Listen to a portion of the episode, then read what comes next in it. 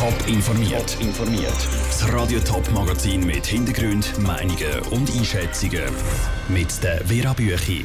Was die Schweizer Städte nach dem Hitzesommer von Hamburg und Wien sollen lernen und wie der langjährige Gewerkschaftschef Paul Rechsteiner auf seine Amtszeit zurückschaut.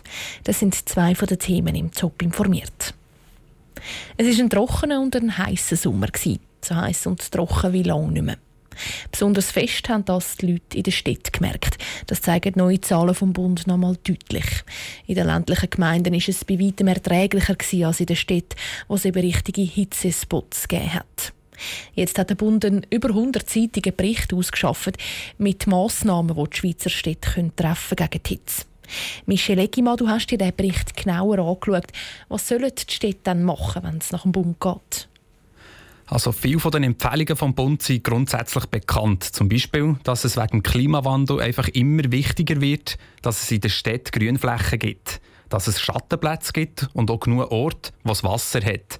All diese Massnahmen zusammen sollen den sogenannten Hitzeinsel-Effekt vermeiden. Also der Effekt, dass die Sonne die Betonfläche aufheizt und so die Luft noch zusätzlich erhitzt wird. Vor allem zeigt der Bund aber auch Beispiele aus anderen europäischen Städten auf, die schon weiter sind. Was sind denn so für Beispiele äh, von Vorbildstädten und was machen die so gut? Ja, ein Beispiel ist Hamburg. Hamburg hat nämlich eine eigene Gründachstrategie. Die Stadt legt also fest, wie, wo und wenn Dächer sollen bepflanzt werden Gerade grüne Dächer können eben viel ausmachen, damit sich die Luft über die Stadt nicht noch zusätzlich erhitzt. Und ein anderes Beispiel vom Bund ist Wien. Die österreichische Hauptstadt hat nämlich schon einen ganz konkreten Plan umgesetzt, wo auch die Bauherren konkrete Vorgaben machen. Danke, Michel Eckimann, für die Informationen. Gewisse Städte, auch in der Region, die arbeiten schon daran, um auf den Klimawandel zu reagieren. Die Stadt Zürich zum Beispiel hat eine Klimaanalyse gemacht. Konkrete Vorgaben daraus gibt es aber nicht. Über seinen Lohn redet man nicht. Das ist einmal so Usus in der Schweiz. Nicht über den eigenen Lohn, aber über die Löhne von Polizisten, Lehrer und Richter eben schon. Das hat nämlich der St. Galler Kantonsrat gemacht. In der Budgetdebatte war eine der grossen Fragen, wie viel das Staatspersonal verdienen soll. Aus St. Gallen berichtet Peter Hanselmann. Für das nächste Jahr hat die Regierung vom Kanton St. Gallen ein Plus von über 10 Millionen Franken budgetiert. Und darum haben Kantonsräte vom Kanton St. Gallen vor dieser Debatte heute eine Postkarte von den Staatsangestellten vom Kanton St. Gallen bekommen. Sie haben seit acht Jahren keine Lohnerhöhung mehr bekommen. Und jetzt ging es im Kanton finanziell ja gut. Sie wählen eine Lohnerhöhung. Die Linken im Rat haben darum einen Antrag von einer generellen Lohnerhöhung von 1% gestellt. Der Lohn ist auch ein Zeichen der Wertschätzung. Hat dann zum Beispiel Susanne Schmidt von SP gesagt. Und ihre Parteikollegin Andrea Schöb hat den Rat ermahnt, dass im Kanton das gute Personal ausgänge. Warum haben wir zum Beispiel im Baudepartement offene Stellen, Stellen, die wir nicht besetzen können? Wir haben zwar Anwärter, gute ähm, Bewerber, die sich dann aber gegen den Kanton entscheiden. Anliegen, die auf der anderen Seite im Rat nicht gehört worden sind. Wertschätzung hat nichts mit dem Portemonnaie zu tun. Hat der SVP-Kantonsrat Damian Galinger geantwortet. Ähnlich gesehen hat so der Raphael Frey von FDP. Lassen Sie mich aber auch erwähnen, und das als Schulleiter einer Oberstufe, dass die Arbeitsplatzattraktivität eben nicht nur rein monetär gesehen werden kann, es spielen noch andere Faktoren mit hinein. Aber er sehe auch, dass es wieder mal Zeit wäre, dass das Staatspersonal eine generelle Lohnerhöhung bekäme. Aber halt noch nicht jetzt. Nächstes Jahr dann. Und die bürgerliche Mehrheit im Rat hat sich nicht umstimmen lassen. Der Antrag von SP von einer generellen Lohnerhöhung von 1% ist deutlich abgelehnt worden. Aus dem St. Galler Kantonsrat, der Peter Hanselmann. Das Budget für das nächste Jahr das wird im Moment im Rat immer noch weiter diskutiert. Zwei Jahrzehnte lang hat ein Ostschweizer den Schweizerischen Gewerkschaftsbund geleitet, der St. Galler Paul Rechsteiner. Er war gewissermaßen das Gesicht der Schweizer Gewerkschaften. Jetzt gibt er sein Amt ab. Am Wochenende wird seine Nachfolge gewählt.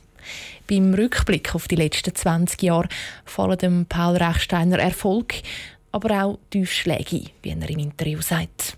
Positiv ist sicher die äh, Stärkung äh, von der Gesamtarbeitsverträge. Äh, wir haben mit der Mindestlohnkampagne, der flankierenden Maßnahmen zum Schutz der Löhne im Bereich vom Lohnschutz vieles erreicht, was wir vor allem eben auch noch im Vergleich setzen muss mit beispielsweise der Entwicklung in Deutschland, wo ja äh, halt eine eigentliche äh, Billiglohnpolitik sich können durchsetzen auch.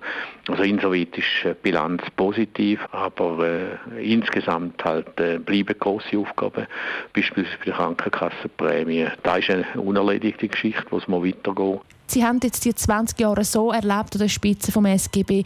Wie würden Sie sagen, hat sich auch die Gewerkschaft an sich verändert? Haben die Gewerkschaften vielleicht auch ein bisschen Rückhalt verloren? Hat die Bedeutung äh, vom gewerkschaftlich organisiert in dieser Zeit abgenommen? Also gewerkschaftspolitisch, also bei den grossen Themen auf Bundesebene sind Gewerkschaften vielleicht so stark wie schon äh, lange Zeit nicht mehr. Aber äh, was äh, ein grosses Problem ist, ist tatsächlich, dass äh, halt Gewerkschaften mit dem gleichen Problem konfrontiert sind wie alle grossen kollektiven Organisationen, angefangen von der Kirche bis hin zu den Parteien und so weiter. Dass einfach das Problem ist, dass weniger Leute sich selber halt auch den engagieren und bereit sind, dann auch ihre ihren Beitrag zu leisten.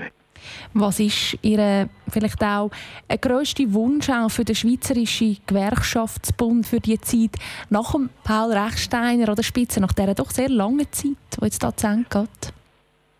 Also der größte Wunsch ist sicher, dass äh, wir äh, als Gewerkschaftsbewegung in der Lage sind, weiter äh, sozialen Fortschritt durchzusetzen. Wir sind ja in einer Zeit, leben wir gerade in der Schweiz, wo es extrem viel Geld gibt, wo die wirtschaftlichen Erfolge groß sind, äh, wo aber eben halt äh, nur oder ganz stark die oben innen davon profitieren, dass wieder ein bisschen mehr soziale Gerechtigkeit, Chancen für alle gibt. Das ist der große Kampf der Gewerkschaft, der so aktuell ist wie immer der abtretende Gewerkschaftschef Paul Rechsteiner.